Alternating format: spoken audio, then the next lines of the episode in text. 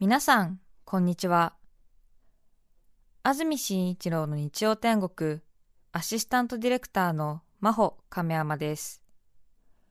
日天のラジオクラウド、今日は741回目です。日曜朝10時からの本放送と合わせて、ぜひお楽しみください。それでは、4月24日放送分、安住紳一郎の日曜天国。今日は番組のオープニングとメッセージコーナーをお聞きください。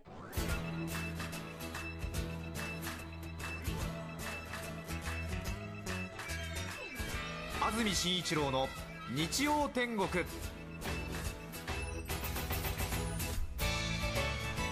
おはようございます。4月24日日曜日朝10時になりました安住紳一郎です。おはようございます。中澤由美子です皆さんはどんな日曜日の朝をお迎えでしょうか？曇り空の日曜を迎えています。今日の関東地方は前線が通過する影響で朝から雲が多く沿岸部では昼過ぎから雨夜には本降りになる見込みです。北部は曇りところにより雨の予報です。東京の降水確率午後70%夜は50%です。そして明日25日月曜日関東地方は晴れ雨の心配はありません。気温はぐんと上がって各地28度前後と昨日の土曜日くらいまで上がります。寒暖差が大きいので体調に気をつけてください。今週は火曜日は雲の多い天気で水曜にかけて雨のところがある見込みです。少し複雑な週間天気になってますが、はい、今日が雨月曜日が晴れ火水が雨木曜晴れそして金土とまた雨の予報ですね。雨晴れ雨雨晴れ雨雨ですね。雨の方が多いということですが、ね、大型連休さながら梅雨のような雨の多い連休になりそうだということでお出かけの方にとってはちょっと悪い天気予報になっていますそして今日は気温がかなり下がるということですね。そしてまた明日気温が上がるということです。そして今週の金曜日から大型連休がスタートということで長い方は10連休ということになります。そして今日は皆さんにプレゼントのお知らせがあります。商品はカニカマです。カニカマを50人の方にプレゼントいたします。2年ほど前にもカニカマプレゼント企画をしました。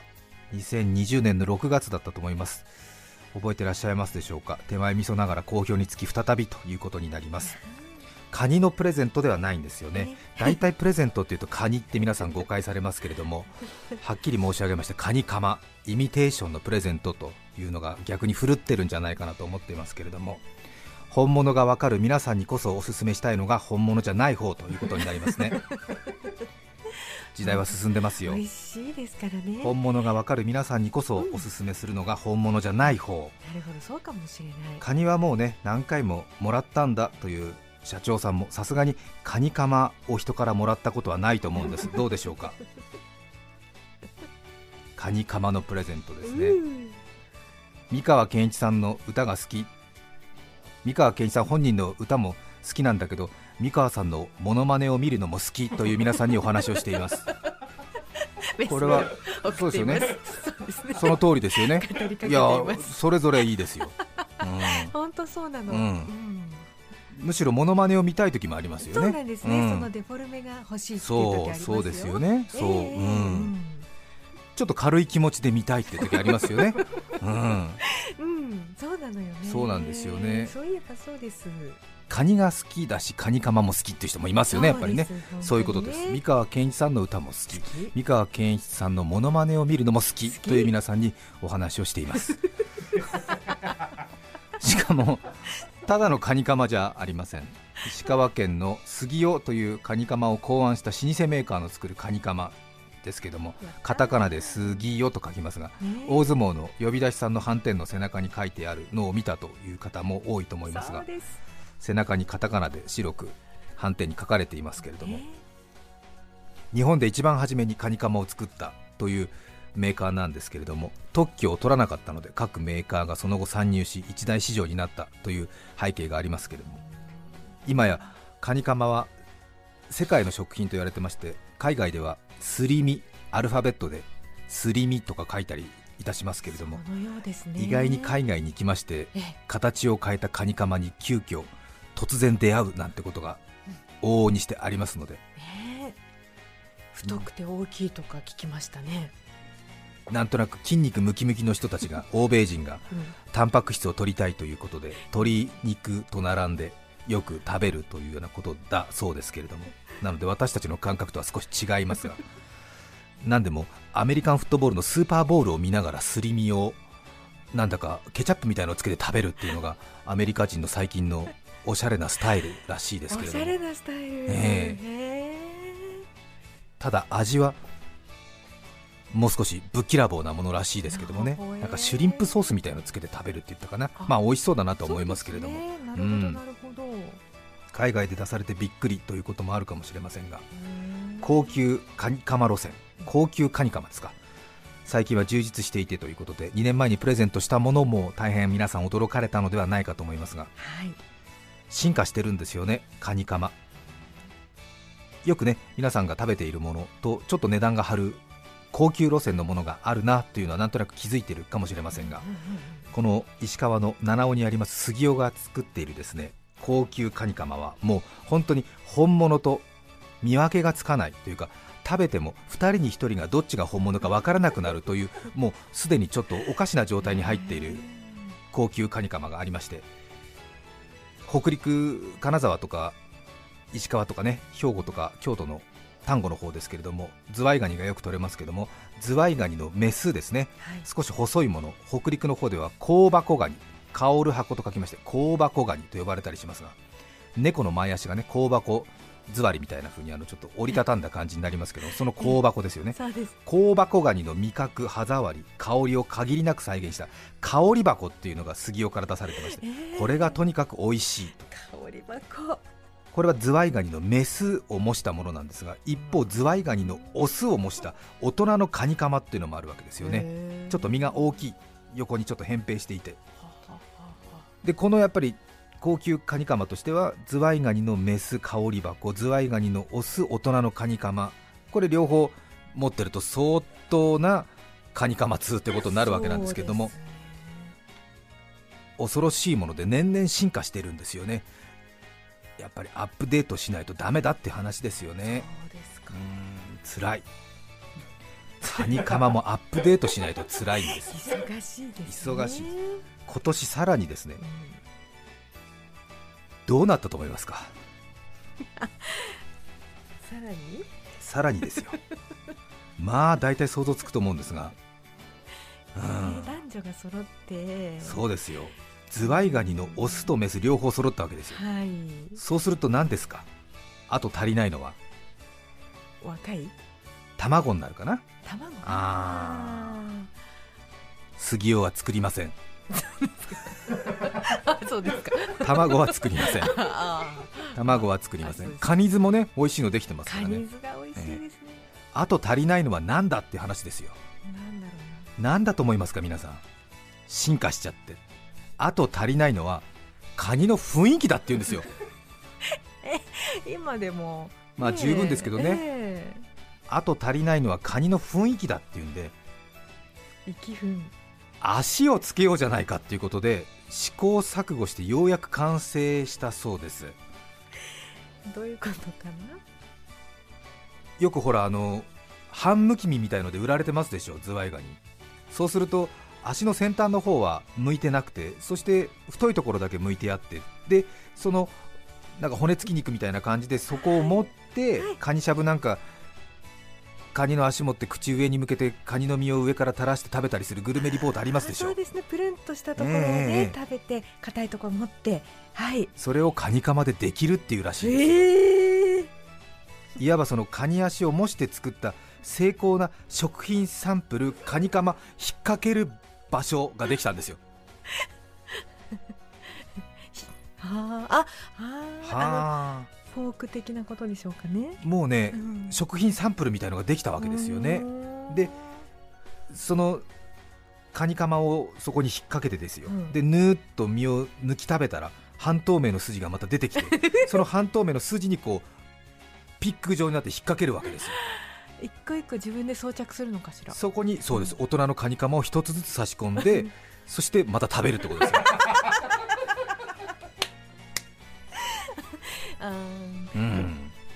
を持って左手にカニカマを持って刺してからうん、お口に持ってくの。そうですそうです。なんかね、うん、何してんだろうって気持ちになるかもしれませんけれども。まあ、カニを食べる雰囲気作りにはそれぐらいの作業が必要だということですよ面ね。えそうじゃあ手の部分はあの使い回すわけですね。一応ね4本セットになってますから。一番最初にスタートセットで4本やればうん。4本こうむき身の足があるっていうことらしいんですけれどもね。へ正しくはこれ発売はされていません。ーへー杉尾さんがカニカマ発売50周年を記念して作ったカニカマ専用ピックということで名前がついていましてカニスギーよということらしいんですけれども。かわいい、うん。意外とこれあの私も昨晩トライしてみましたけどもやってみるとですねええ。セッティングが難しくてむやみに差し込めばいいというものではなくてですね杉尾のカニカマがいかにうん。カニの繊維を忠実に作り込んでいるのかが分かる作業にもなるということなんですよね。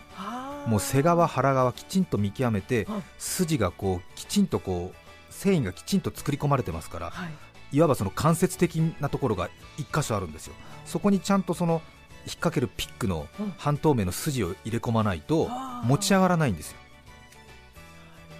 いかにだからカニの身を本当に再現しているかそれがカニカマだってことが分かりますよ。この作業をすればね、あなるほどですね、まあ、個人的にはもっと簡単にできるようにしろっていう気持ちはちょっとあるけどね、うん、難しいんだもん。失敗するとだってボロボロになっちゃう、あうん、そのやっぱりカニの身のほぐれ方とかをよく研究されてるからさ。そうですもんね、だって実際のカニだって一回そこ抜いてもう一回刺せって言ってなかなか難しいよ。そうですよ。そういえばそうですよ、ちょっと固めに茹でてくださいみたいになっちゃうからさ。なっちゃったらまたうん違うしね、ぬってなっちゃうから、うん。ええ。ということだと思うんですよ。そうかそうか、うん。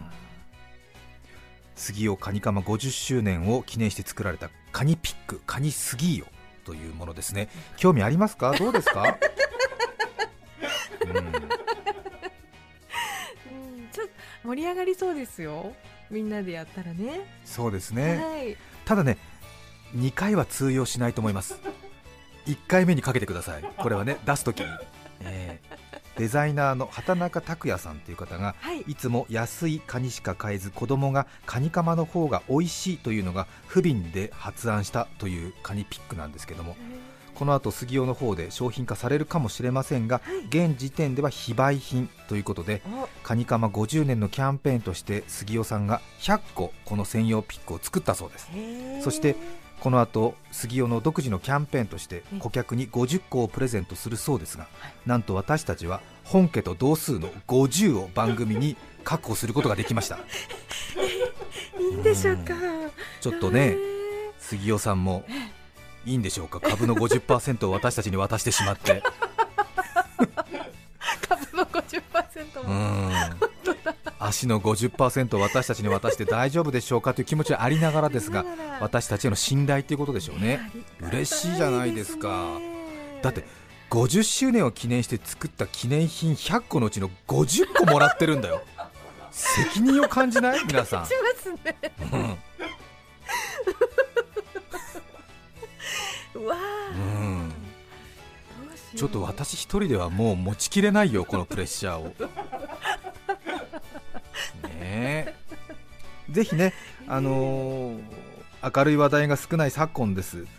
食卓家族のちょっとした驚き。SNS なんかで写真に上げてみるのもいいんじゃないんですかいいですよ。本当にいいですよ。うん。でこれまで同様美味しいカニカマもう食べたことあるっていう方はねいらっしゃるかもしれませんがそのカニピックに刺すといかにも足から向いたそのままの状態で食べられるような雰囲気が味わえると。いうことですよ。ねえ。ね大の大人が何やってんだなんてそんな正論は通用しませんえ。ようん。お遊びですから。そこがいいんですよ。そこがいいんですよ。くだらないことに向きになるってのがいいじゃないですか。で延々それ刺して食べて刺して食べてやってるわけですからねうん。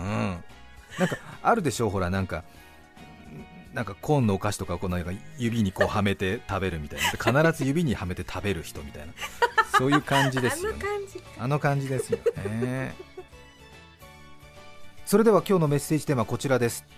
私の勝手な思い込み。成田市のぐるぐるみーもさん27歳女性の方ありがとうございます。私は小学校低学年になるまで銀行の ATM で表示されるしばらくそのままお待ちくださいという指示を少しも動いてはいけないと言われているのだと思い込んでいました。まるでだるまさんが転んだをしている時のようにそのままお待ちくださいが表示された瞬間の姿勢で待っていました。ATM はお金を扱う場所であるため少しでも怪しい動きをすると感知され取引が滞ってしまうと思っていたのです。成長するにつれ親の言動に敏感になってきた頃母に少しもあなた動かないねと少しバカにされているのを感じ取り動いていいのだと気づきました。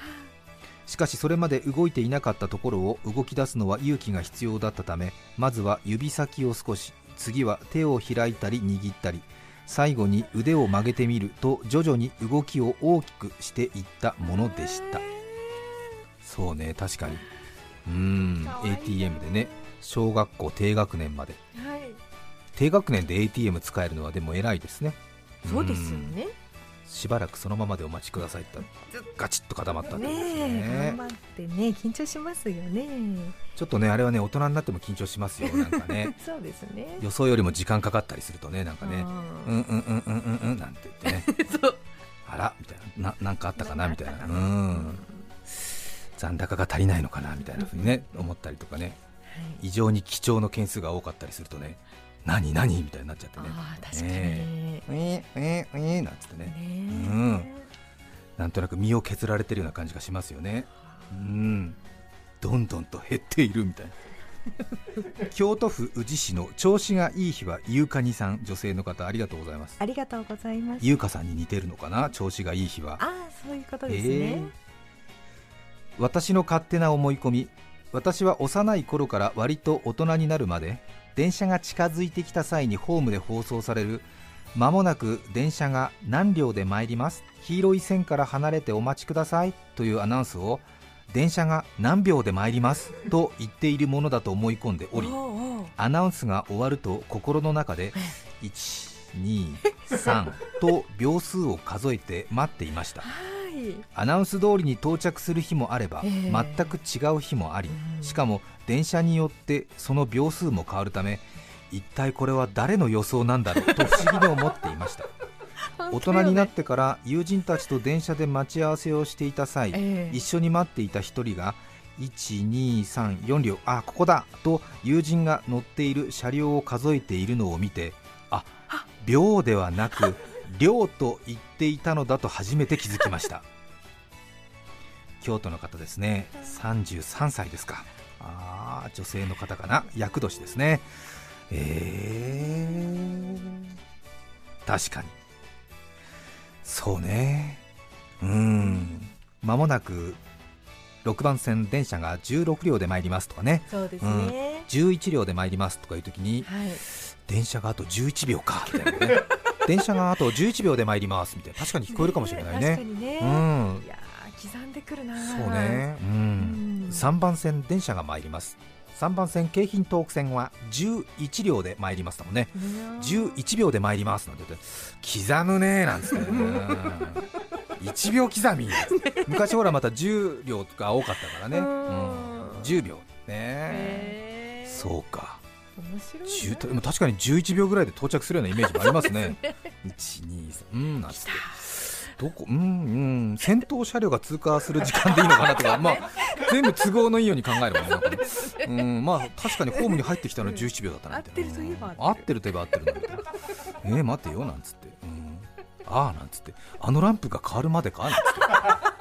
消えた？消えてない？なんて言ってね、うん、16、10あ今日長いななんつってね。ねえ。いいですねうん面白いかもしれないですね。ね。うん、皆さんからのメッセージをお待ちしています。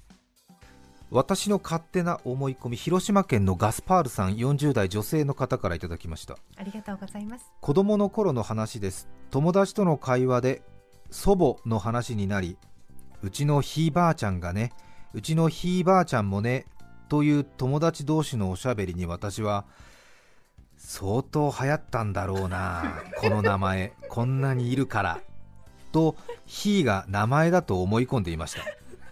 うちの祖母だけ名前がみつこであることに少し寂しさを感じた覚えがあります。みつこばあちゃんはすでにおりませんが今年私は子供を出産しました。みつこばあちゃんがひいばあちゃんになりました。あら上手。えー、確かにね。ね名前入れますもんねなんかね。そうですね。まあうん。そうですね。うん。そうね。みつこばあちゃんとかね、うん、はいよしこばあちゃんとかね。うん。うん。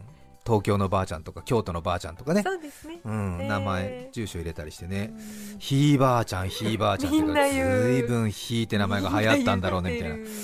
じいちゃんにも使うからなみたいな。男女共用でみたいな。ひいさんだ時代？みたいな。みんながつけてたのかなみたいなこと。かな確かにでもうん。ひいばあちゃんってうん。ひいがそうね。あの関係を表すようなそんな荘厳な名詞だと思わないもんね。そうよね。確、うん。うん。ひいって響きがもうね名前っぽいもんね。福岡市のキーンさん男性の方ありがとうございます。ありがとうございます。私が3歳の頃の話です、はい。家族でうどん屋へ行った際祖母がまた出てきた祖母。家族でうどん屋へ行った際、うん。祖母が山菜うどんを頼んでいました私はお子様ランチ的なうどんを勝手に想像しておりました。そうね3歳だったからね、うん、私は不思議な気持ちで「えばあちゃん何歳?」と聞きながら周囲の静止を振り切り私も山菜うどんをオーダーしました数分後運ばれてきたうどんの上には見慣れぬ謎の緑色が。そうよね。渋めの味付けの山菜は私の口には合わず母のきつねうどんと交換してもらいました。今年35になる私ですが人生で一番古い記憶はこの山菜山菜うどん事件です。あー確かに。うーん山の菜っぱの山菜はないもんね。ボキャブラリーにね。3歳って言った時にね。え3歳私と一緒っていう そういう興奮がねああるね。楽しい。私の勝手な思い込み江東区の激ラブプリンスアンソニーさん男性の方ありがとうございます。ありがとうございます。小学校1年生の頃親子丼は親子で食べなきゃいけないから親子丼って言うんだと思い込んでいました。確かにね親子工作教室とかあるからね。ああなるほどね。うん。一緒にね食べなき僕はそれまで親子丼はお昼に母親と一緒に食べたことしかなかったからゃです。ねまさか使う具材が鶏肉と卵だから親子丼とは夢にも思わなかった僕は給食で初めて親子丼が出た時に衝撃を受けましたえー、お母さんと一緒じゃないけど食べるの？とうろたえながらクラスメートたちに聞くと最初は笑っていたみんなも僕のあまりの真剣な狼狽ぶりにだんだん戸惑いを覚え始め最終的にはお母さんと食べちゃいけないものなんだな？という空気に変わりました。その後ざわついている僕たち生徒に気づいた先生が親子丼の何たるかを教えてくれたので騒ぎは収まり無事美味しい給食を平らげたわけですが思い込みの怖さを弱い6歳にして知りました。ええ。うん。6歳でね。そうですうん。ねまあでも、うん、うん本当に親子チャレンジとかあるからきっと。まあまあそうですしね。うん。結構あのシシビアなね残酷な名前というか考え出すとちょっとびっくりしますよね。うん。まさかね鶏肉と卵で、あそういうことでみたいな。そうそうショックですよね。そうね、うん。確かに、うんうんうん。もうちょっとファンタジーな方に寄せてほしいもんね、食べ物の名前をね。ね。確かに。うんベストビッキーさん女性の方ありがとうございます。ありがとうございます。魚肉ソーセージなどの原材料になっているスケトウダラの正体が分からずずっと過ごしてまいりました。そうね。スケソウダラとも言いますけどね。あね。一つのまとまった名前とも魚とも思わずスケとウダラのペアだと思い込んでいました。自分の中のイメージではスケさんカクさんなどのような相性の良い2人組のペアのような感覚だったと思いますがまさか人間なわけがないのに妙に納得していたような気がします。今でも魚の実態をよく分かってはいませんがでもどちらかというと音の区切りがスケとダラだったと判明した時の衝撃はあそこで区切るのかと 凄まじいものだったと記憶しています。そうね。ありますよね。スケとうだらずっと思ってたね。なるほどね。スケとうだらだと思ってたら、スケとだらそうか。そこ？すぐに調べたり親に聞いたりなどすればよかったもののなんとなく勝手に自分の中で思い込んでしまい最終的に魚の名前なのだと中高生の頃だったかふと親から教えてもらうまで随分年月がかかったような気がします、うん。勝手な思い込みはいつも真実に気づくまで予想外の時間がかかりますね。そうですね。振り返ってみるとスケとウダラって誰？そして なぜその結論でしばらく納得していたんだ？と自分で自分が謎で仕方がありませんヨーロッパで聞いていますってあまあありえーヨーロッパでね。そうですか。確かにスケとウダラうーん。確かに。うーんスケうだらだとスケと思ったね。ウダラと思ったね。うーん。確かにね。どこで切るかってね意外に勘違いしてて笑えない部分はありますからね、そうなんですよ。私も社会人になってから、えー有名なのは何ですか？ヘリコプターですか？ヘリコプターはどこで皆さん切りますか？ねねえヘリでしょ？えヘリだと思いますよね。ヘリコプターだと思いますよねこれね。ヘリ。コプターなんですよ。はあれ八？六？なんかそういう数字の意味なんでしたっけ？あれ違いますね。うん。ヘリコが多分螺旋じゃないかな。ヘリコバクターとかって言いますからね。そうなんですよね。そう。だから NHK のアナウンサーなどはヘリコプター略すときはヘリと言わずにヘリコってかたくなに略してるはずですよ。本当に、ねえそうですそうです。ヘリコって言ってますよね。ヘリコプターですから。ねドン・キホーテはもう有名ですもんね。そうですね。ねついついドンキドンキキって言っちゃうから、ね。ドンキホーテかと思いきやドン丸キホーテですもんね。そうですね、これ難しいですよ。カメハメハ大王。これどこで切りますか？まあカメハメハと大王の間では切りますけども。ね。カメハメハですね。前半ね。ハワイの王様カメハメハ。あー。えカメハメハ。ですよね。その辺で切りますよね。これはカメハメハですからね、ええ。かの家の人？そうです。へーカっていう名前のメハメハですから。はいええ。メハメハメハが王様なのかな。王様なのか。ええだからか王様大王ってことかな。かメハメハ。これ覚えておくといつか役に立ちますよ。そうですね、ええうん。うん、うん。キリマンジャロも難しいですよ。アフリカ。山。そうですね、え発表します？はい。キリマンジャロはですね、えーどこで切るんだっけな、そうなのよ、うんすごいね意外なとこでね、うん。聞いたことあったのに忘れたんキリマンジャロもね意外なとこで切るんだよね。うん。あそうだ。キリマンジャロです。じゃろか。ンジャロです。あ輝く山みたいなイメージです。ね。キリマンジャロです。あキリママとンの間で切ってください。キリマンジャロですから。かりました、ねえどうせすぐ忘れます。意外なところで切れるっていうことだけ覚えてください。そうですね、うん。ジャロは日本語にないからね、うん。大体間違って「キリマンジャロ」とか言ってね。訂正させられる羽目になります。4月24日放送分、安住紳一郎の日曜天国。それでは、今日はこの辺で失礼します。安住紳一郎の日曜天国。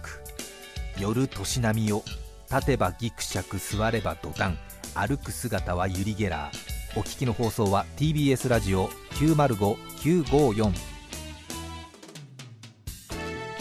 さて、来週5月1日の安住紳一郎の日曜天国。メッセージテーマは、最近もらったもの。ゲストは、古文房具収集家、たいみちさんです。それでは、来週も日曜朝10時、TBS ラジオでお会いしましょう。さようなら。安住紳一郎の TBS ラジオクラウド。これはあくまで試供品。皆まで語れぬラジオクラウド。ぜひ本放送を聞きなされ。954905